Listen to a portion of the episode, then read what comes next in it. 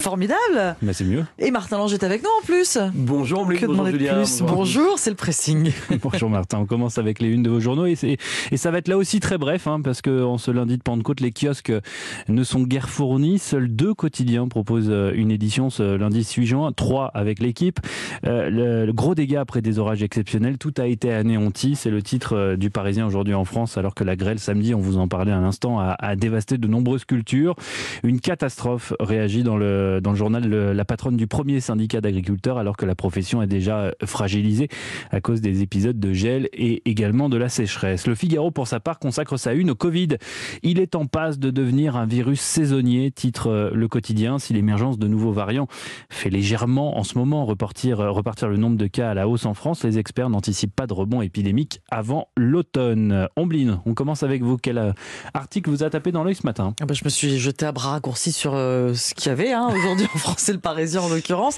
Alors vous êtes peut-être en train de peaufiner euh, votre programme des grandes vacances, en été à la mer ou à la montagne, en famille ou en totale autarcie, farnienne sur la plage ou randonnée avec la totale, tente euh, veillée autour du feu et absence de commodité. Voilà, comme on dit, c'est à la dure. Chers aventuriers, si vous choisissez cette dernière option, en plus de consulter une carte météo, vous allez pouvoir désormais vous pencher sur une nouvelle carte établie par des chercheurs qui renseignent sur la présence des tique. Ah. Vous savez, la tique, ce parasite grand de quelques millimètres qui mord et qui s'accroche à votre peau.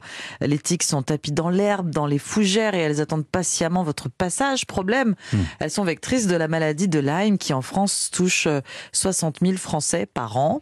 Une maladie qui peut provoquer de la fatigue, de la fièvre, des maux de tête et puis euh, des douleurs articulaires pouvant être durables. Mais attention, une morsure de tique, rappelons-le, n'est pas synonyme de contamination, donc pas non pas être pas trop euh, non oui non plus. Seuls 15% d'entre elles c'est quand même beaucoup, hein, sont porteuses de la bactérie, la bactérie pardon, responsable de la maladie de Lyme. Il faut toutefois donc rester vigilant, d'où l'importance de cette carte qui vous informe sur le risque d'exposition. En général, la tique préfère euh, les forêts de feuillus, les prairies humides plutôt que le goudron et les zones rocailleuses. Son activité euh, varie donc en fonction du lieu, mais aussi de la saison et du changement de temps. Vous pouvez savoir si euh, le secteur que vous allez choisir pour vos vacances est plus ou moins infesté là où votre vigilance devra être accrue et où l'inspection après chaque balade devra être minutieuse. Sachez que euh, certaines précautions sont à prendre avant de vous lancer dans la nature, comme euh, porter des vêtements longs de couleur claire pour mieux euh, repérer la tique sur soi. Les tiques en général sont plusieurs. des chaussures montantes aussi et puis utiliser un répulsif à insectes. Alors si vous en trouvez sur votre peau, il faut utiliser une pince à épiler ou mieux un petit instrument qui s'appelle un tire-tique et il faut tourner doucement jusqu'à ce qu'elle se décroche. On ouais, parle... Sinon la tête peut rester, rester à l'intérieur et, et, et, elle continue de vivre.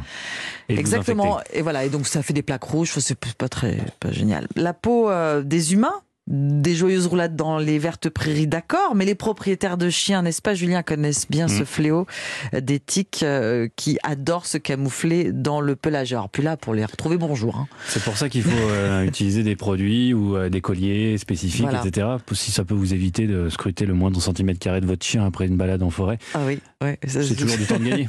oui, c'est ça, bah, de trois heures quand même.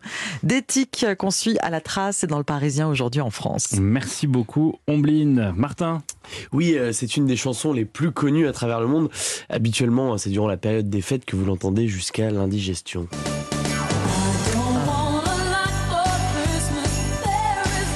On est déjà l'automne. Alors que nouveau cette réjouissance on sent, on le sent 6 juin. On sent que vous appréciez Julien. Super. Je pensais être débarrassé pour 12 mois mais en ah fait non. Non, non, Oh, non. ça reviendra en novembre. Ah d'accord. All I Need for Christmas is You. Il faut dire que vous l'entendez hein, tous les ans depuis euh, quasiment 30 ans. Mais Maria Carey aurait-elle plagié son plus grand succès? C'est la question qui anime la presse américaine depuis ce week-end. Un artiste l'accuse de violation des droits d'auteur et lui réclame 20 millions de dollars. Il s'appelle Andy Stone et il affirme, il affirme avoir écrit et enregistré une chanson du même nom en 1989, hein, soit 5 ans avant la sortie du tube de Maria Carey. Alors des plaintes pour plagiat, il y en a régulièrement, mais là on parle quand même d'un des plus grands tubes de l'histoire, un titre qui a dominé les charts dans plus d'une vingtaine de pays, qui s'est vendu à plus de 16 millions d'exemplaires et qui aurait rapporté, attention tenez-vous bien, mmh. plus de 60 millions de dollars à Maria Carey. Bon, alors All I Need for Christmas is You, c'est une poule aux œufs d'or, vous, vous, venez de préciser les chiffres. Est-ce que la chanson d'Andy Stone donc ressemble à celle de Maria Carey? Eh bien vous ferez votre ah. propre opinion.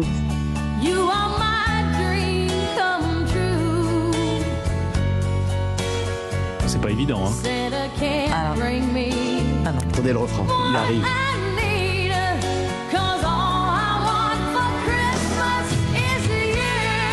For Christmas is You par Vince euh, Vance and the Valiants. hein, c'est le groupe d'Andy Stones.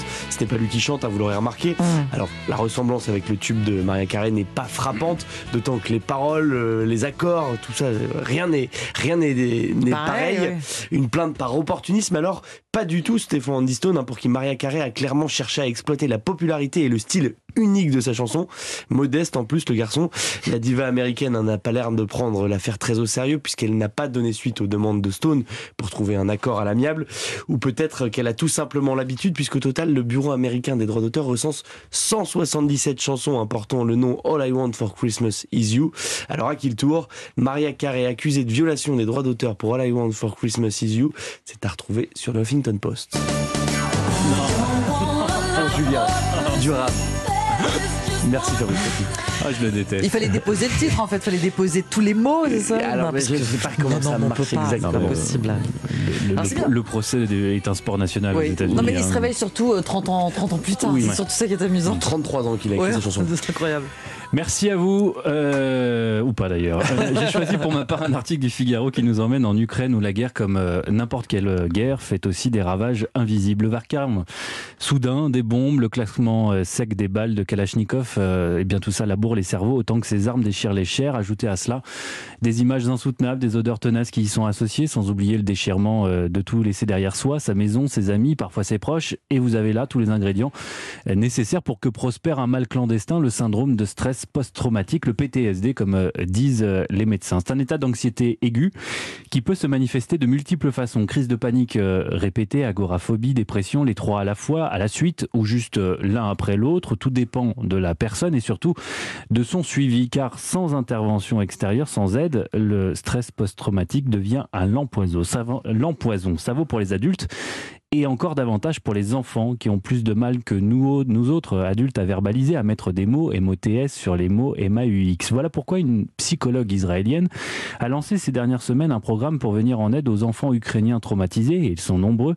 L'ONU estime à 4,5 millions le nombre de mineurs euh, déplacés depuis le début du conflit. Daphna Sharon Maximov, c'est le nom de cette psychologue, reste à distance de ses patients. Elle ne s'est pas rendue à Kiev, à Lviv ou, ou encore à Odessa. En revanche, elle y a envoyé son adjoint, bien plus doué qu'elle, pour soulager les enfants. Son nom, Ibuki, mot hébreu qui pourrait se traduire par câlin. Son apparence, celle d'une peluche au regard de chien battu avec de longues oreilles pour euh, essuyer les larmes et raconter les secrets. On peut même les nouer autour du cou, ses oreilles, comme ça, le chien confident ne quitte plus l'enfant. La méthode Ibuki repose en fait sur un transfert, car lorsqu'on demande à un enfant traumatisé comment il va, bien souvent, il ne répond pas ou change de sujet, explique la psychologue, qui du coup recommande aux thérapeutes ukrainiens qu'elle forme en ce moment de demander à l'enfant ce qu'il pense des sentiments de la peluche. Et là, miracle, on obtient une réponse. Ibuki est triste parce que sa maison a été détruite. Voilà comment peu à peu, ces gamins commencent euh, à parler d'eux. C'est le gars du petit Sergueï, 5 ans, un enfant du Donbass qui a dû euh, marcher 12 km avec sa grand-mère pour sortir de la zone du conflit, euh,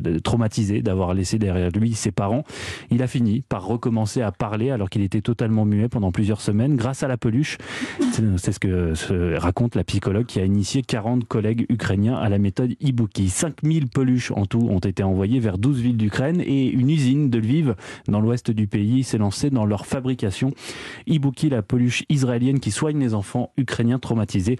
C'est un article dur, parfois éprouvant, euh, mais nécessaire. Merci beaucoup, Julien.